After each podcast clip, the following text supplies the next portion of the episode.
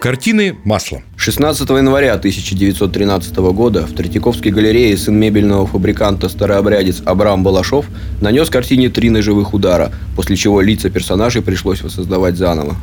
25 мая 2018 года 37-летний безработный Игорь Подпорин несколько раз ударил по картине металлическое стойкое ограждение. Холст был прорван в трех местах на фигуре царевича. Так значит завтра? На том же месте тот же час. Добрый день, уважаемые слушатели, уважаемый Сергей Борисович. Скажите нам, пожалуйста, почему они прицепились к этой картине? Вы, наверное, уже все поняли, что говорим мы сегодня о картине Иван Грозный и сын его Иван 16 ноября 1581 года. Прекрасно. Так э, с чем связаны, на ваш взгляд, эти многочисленные происшествия? Нападения. В просторечии картина называется «Иван Грозный убивает своего сына». Вот, кстати, перебью сразу. Да. Мне кажется, так забавно по-остап-бендеровски как-то сказано, даже не знаю, откуда это пошло, но не выражает же суть картины. Там выражает, нет выражает. процесса убийства. Да дело в том, что тут у картины три названия. То есть начиналось Иван Грозный убивает своего сына, она пошло в народ. Потом называлось Иван Грозный и сын его Иван. И только в конце добавлена дата самим Ильей Ефимовичем. То есть, вот первый вариант это тоже вариант Репина? По-моему, да. По-моему, он вот э, прикидывал название всякое разное. Но вы знаете, почему атакуют разного рода психически неуравновешенные люди такие картины? Иван ведь Грозный не единственное нападают и из политических соображений, из разных. И даже ставился вопрос, насколько она может вызвать э, нарушение равновесия психического. И психиатрами доказано, что может толчком послужить, но вызвать и как бы породить вот какую-то волну таких вот нападений никакая картина не может. Она может только послужить толчком. Причем же, ну, на Данаю литовец напал из политических. Балашов довольно кровью он был старообрядец. То есть тут, э, ну, видите, тут еще вот какая история. Ведь Илья Ефимович был очень восприимчивым человеком. Он буквально впитывал все движения эпохи. Появляется модная фигура, она у него на портрете. Появляется какая-то история с демонстрацией. Он тут же пишет картину. Так, так, а вот здесь что? А здесь он побывал во Франции. И там насмотрелся, такой был там Анри Ренье – Вообще тогда очень много было во французском искусстве кровавых картин. Иван-то Грозный не чита. Там Рид Грош, э, если я правильно фамилию назвал, там море крови, реки крови, Андромаха, знаменитая картина, которая, ну, буквально там терзает. Я думаю, это связано с тем, а, что массовая культура рано или поздно начинает искать педалированный эффект. Вот как в эпоху барокко. Католическая церковь теряет популярность среди населения, начинает нарастать экспрессионизм и разного рода сильные эффекты. И Илья Ефимович это увидел. Вернулся, римский Корсаков, что-то еще он подсмотрел. Но, думаю, главный толчок. Он как человек, который чувствует эпоху, он все-таки воспринял кровавые сцены французского искусства и перенес на русскую почву. А что, собственно, римский Корсунов? А там он послушал его музыкальную вещь под названием «Месть».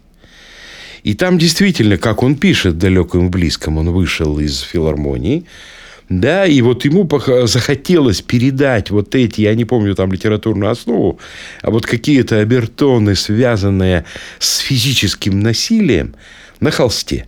Он ведь над ней долго работал, вообще 4 года. И, как он говорит, толчком послужило 1 марта 81 года. 1 убийство марта царя. убийство царя, да. И вот это он, так сказать, начал размышлять. И в 85-м закончил вот эту работу. Но я еще читал, что сцена Кариды, которую он увидел, кажется, в Испании, тоже... Да, и это тоже. Но объяснить-то можно задним числом вообще все. Это, знаете, как Казимир Малевич объяснял свой черный квадрат тем, что он в детстве видел сахарную фабрику, где в черных чанах варился белый сахар. Это можно все насочинять. Я думаю, здесь главный мотив – это... Вот Репин э, один из немногих русских художников, который начал массовую культуру, начал потреблять публику, соотноситься с публикой. Не хочу сказать, работать на публику, но вообще массовая культура – это очень опасная вещь, на самом деле. Ну, то есть, мы сейчас видим образец массовой культуры? Я думаю, да. Я думаю, да. Видите, художественное достоинство картины. Ну, давайте здесь сначала вот что скажем. Здесь есть еще одна интрига. Ведь он писал Ивана Грозного с Мясоедова.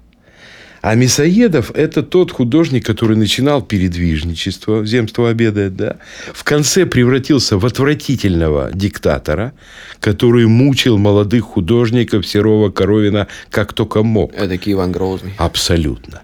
Но самое главное, у него были ужасные отношения со своим сыном Иваном. Иван был тоже художник. И он был такой богемный человек. Он такой в стиле модерна работал. Атлет был такой великолепный. А Мисаидов ему почему-то все время говорил, что он не родной ему сын. И так его мучил, что когда он помер, Иван продал все наследие отца, забыл вообще думать о нем и при вопросах всех отвечал только матерными словами. По поводу папаши-то родного. А царевич писан с Гаршина – писателя нашего, который через какое-то, какое-то время покончил жизнь самоубийством, бросившись в пролет лестничный, спившись и сойдя с ума. То есть, вот здесь такая еще публика считывала и этот эффект что Мясоедов, сына ненавистник, Гаршин несчастный. Но вы посмотрите все-таки, насколько этот эффект опедалирован Кирилл. То есть э, кровь? Кровь-то кровь, но вот этот контраст между озверевшим и как бы проснувшимся человеком. Ну, предположим, он действительно Иван Грозный убил сына, да? Вот он ударил его жезлом бесок. Вы сомневаетесь самой? Это очень много в последнее время об этом идет споров. Да, убивал ли? Умер ли он на четвертый день? И так далее, и так далее. А вы как считаете? Я этого, я этого не могу знать. Но То есть вы не готовы ложиться костьми э, не в готов. споре. Но я готов Прекрасно. сказать, что Иван Грозный способен был на убийство не только сына, а и вообще половины страны. Кстати, э, редко вспоминают такой факт, Карамзин приводит, что однажды царь, вознегодовав за что-то на польских пленников, возможно, там за искажение истории, э, прямо с пира в сопровождении опричников отправился и истребил там добрую сотню человек. Причем один пан отобрал у него копье и едва не убил, но его спас царевич, убив от этого пленника пана Быковского булавой. То есть, получается, в свое время сын спас своего отца, и так вот закончилось. Ну, ну вот тут мы действительно знать не можем, потому что только по иностранным источникам мы знаем так, сяк. Но тут но вот способен, давайте... способен. Но способен. Вот смотрите, все-таки Илья Ефимович-то был, конечно, художник очень чуткий и такой, ну, как бы сказать-то, вот его все время упрекали в том, что он ошибся физиологически, что слишком много крови при таком ударе в висок не может э, вылиться. Раз. Суриков говорил, что кровь из раны сразу, она другая, она алая, а тут у него темная, густая, а так только через несколько часов. Потом один профессор физиологии написал большую статью, как падает тело. Вот как оно упало. если упало так, то он не мог его ударить с этой стороны. Он должен был ударить его с другой. То есть а потом говорили о том, что, хотя он в Москве писал в теремах, что ковры-то совсем не те, ковры-то дербенские – а у Ивана Грозного были ковры-то турецкие. Да, у нас сейчас, по-моему, сейчас в домах такие ковры. У кого ну, я уж не знаю, может быть, у вас. У меня ковров не имеет. нет ковров. Но, во всяком случае, опять же, историки скрупулезно доказывают, что у турецкие ковры, они, знаете, такие мелкие, и они светленькие. И мелкий рисунок. А это ковры дербенские, текинские. Ну, в общем, они не могли быть у Грозного. Но это все Кирилл не так важно. Исторически, конечно, он мог ошибся, хотя он любовно выписывал Софьян, сапоги, вот это все. Ему важен был контраст красного. Вот посмотрите, темная, небольшая э, пространство комнаты. Вы же в Александровской Слободе-то бывали ведь? Пока не удосужился. Вы, я как не спрошу, вы нигде не бывали. Дом, работа, работа, дом студия, запись, Сергей Борисович. Так вот, надо съездить и посмотреть, в каких теремах проводил тесных и маленьких свою жизнь великий царь. Так вот, смотрите, красный фон пола, да? Светло-алая одежда царевича и черная одежда убийцы. На фоне темного, ну вот такого затесненного, даже вот он как зверь в клетке грозный-то, понимаете. Давайте я себя немножко покорчу искусствоведа. Давайте. Э, правильно понимаешь, тут темная половина, светлая половина. На темный царь, на светлый Ну, это примитивно довольно, но все-таки можно говорить, наверное, и так. Вот этот контраст, он и вменялся в вину Репину. То есть, что это очень Массовый. прямолинейно? А, Абсолютно. Но он такой вот как бы на публику-то неквалифицированную, неутонченную. Да? Потому что, видите, черная одежда, обезумевший взгляд, остекленевший. Вот правильно замечают, что Репин был великий в этом смысле изобразитель человеческой физической природы – вот это он умел, любил и к этому тянулся. Его, вообще говоря, вот психологическая, нравственная основа этого убийства волновала мало, как мне кажется. Его интересовало вот это безумие, которое вдруг осознает само себя – как Ван Гог с отрезанным ухом. Вот он, смотри, ударил посохом своим, да, и понял, что сын его, не знаю, по-моему, единственный наследник-то был мужской. Ну, нет, ну как? Погиб. Был второй сын, конечно. Да? И По... третий царевич А, Дмитрий. извини. Ну, вот я говорю. И вот, что... И папаша-то прознает, сына убил. Вот это интересовало, конечно, Репина. И тут, видите, и царевич-то к нему прильнул, как к матери родной. На грудь да, и вся поза-то изломанная царевича, говорящая о том, что жизнь покидает его. Вот это, конечно, интересовало Репина. А то, что ковер, там кровь выли, он мог ее вообще тут ведрами вылить. Там, видите, вот посох, да, рядом с ним пятно крови. Оно там тоже не могло ему неоткуда было там взяться. Из раны в висок не вытекает крови почти нисколько. Что он этого не знал? Все-таки современники восприняли негативно эту картину. Официальные власти. Вот сейчас, э, даже сейчас некоторые ребята предлагают убрать из Третьяковской галереи как клевету. Бойко а тогда... Великий, я знаю, предлагал убрать. Какой-то, видимо, великий человек. Ничего о нем не знаю. Когда человек называет себя сам великим, значит, имейте в виду, что вы имеете дело с ничтожеством. Так вот, Бойко Великий. Ладно, Бойко-то, бог с ним. Значит, тут началась торговля. Когда Репин закончил эту картину, он хотел ее продать за 20 тысяч. Третьяков, как вы знаете... 20 тысяч – это рублей. очень много. Это колоссальные деньги.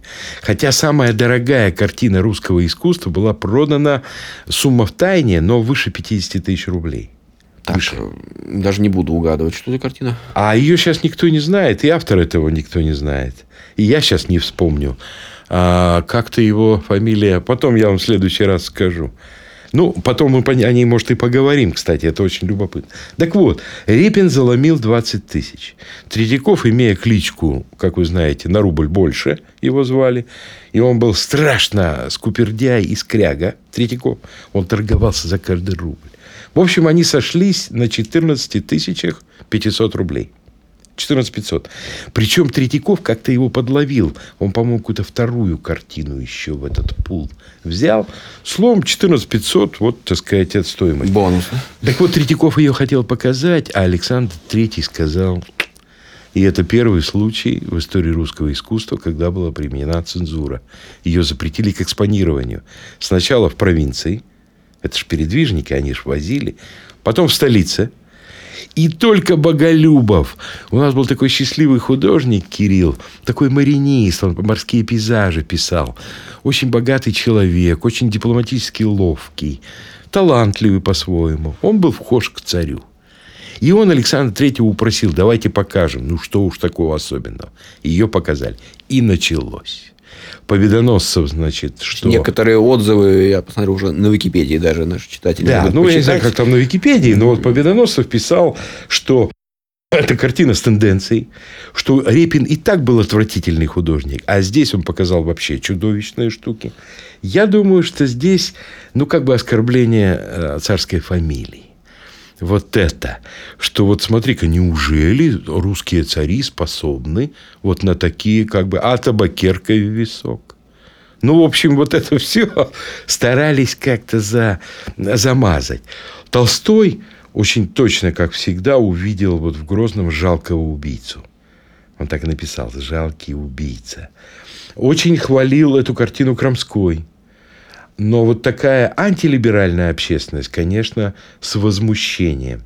И потом, когда Балашов, когда вот эта вся эта история, говорили, вот, вы там со своей вот кровавой сценой, вы людей вводите в состояние ступора. Ну, мне кажется, больше в русском искусстве никто не рисовал кровь так. Сейчас лихорадочно вспоминаю, Пожалуй, да. Но вот смотри-ка, у, у самого Репина ведь очень мало исторических картин.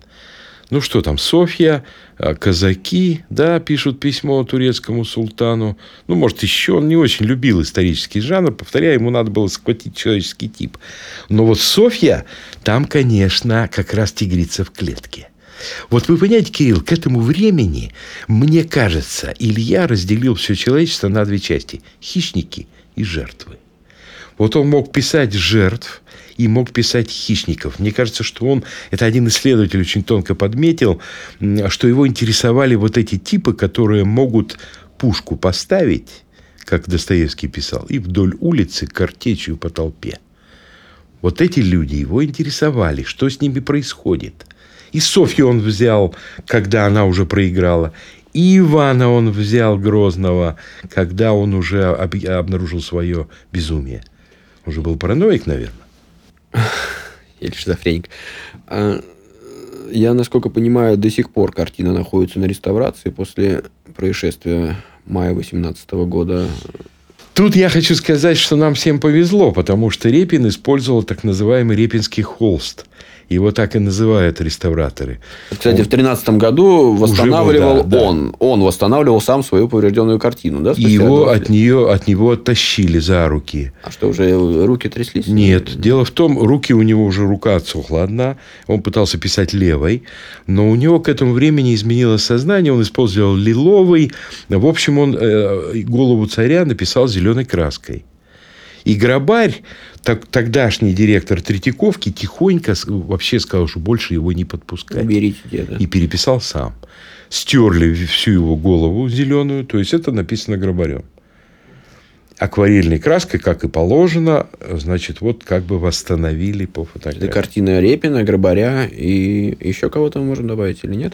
Ну, Остроухов, не знаю, нет, но вот Грабарь все-таки занимался в конце. Да, так вот Репинский холст. Он использовал очень грубый холст, такого, знаешь, очень твердого плетения, почти как джинсовая ткань. И он, когда Балашов, ведь Балашов ударил крепко, он ножом пробил даже Парабрядец. подрамник. Да. А так бы, если бы нынешний холст, он бы вообще изрезал бы ее всю, как говорится. А этот холст держит, поэтому мы имеем утрату только в районе головы.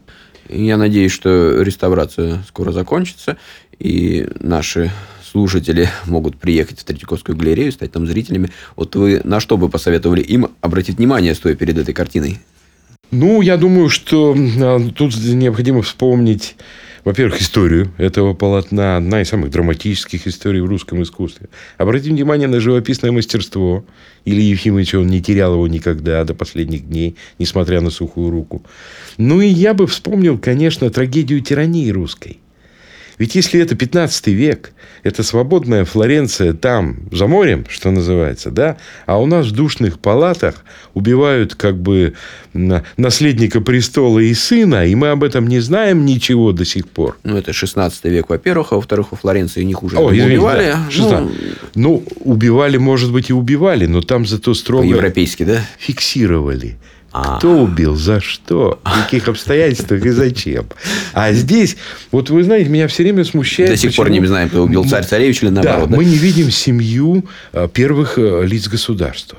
Вот я открываю, допустим, ту же Википедию, вижу, вот семья Обамы, например, или Трампа, например, сыновья, дочери, так, кто Сергей ком... Борисович, давайте, наверное, заканчивать. Давайте, я считаю, что как-то мы далеко зайдем. Спасибо, наши дорогие слушатели. До свидания. Не наказывайте своих детей строго. Всего хорошего. Мы благодарим за помощь при подготовке этой программы компанию «Плюмар». Багетная мастерская «Плюмар» на Псковской 11 – это профессиональное оформление картин, фотографий, вышивок, икон, рисунков, холстов.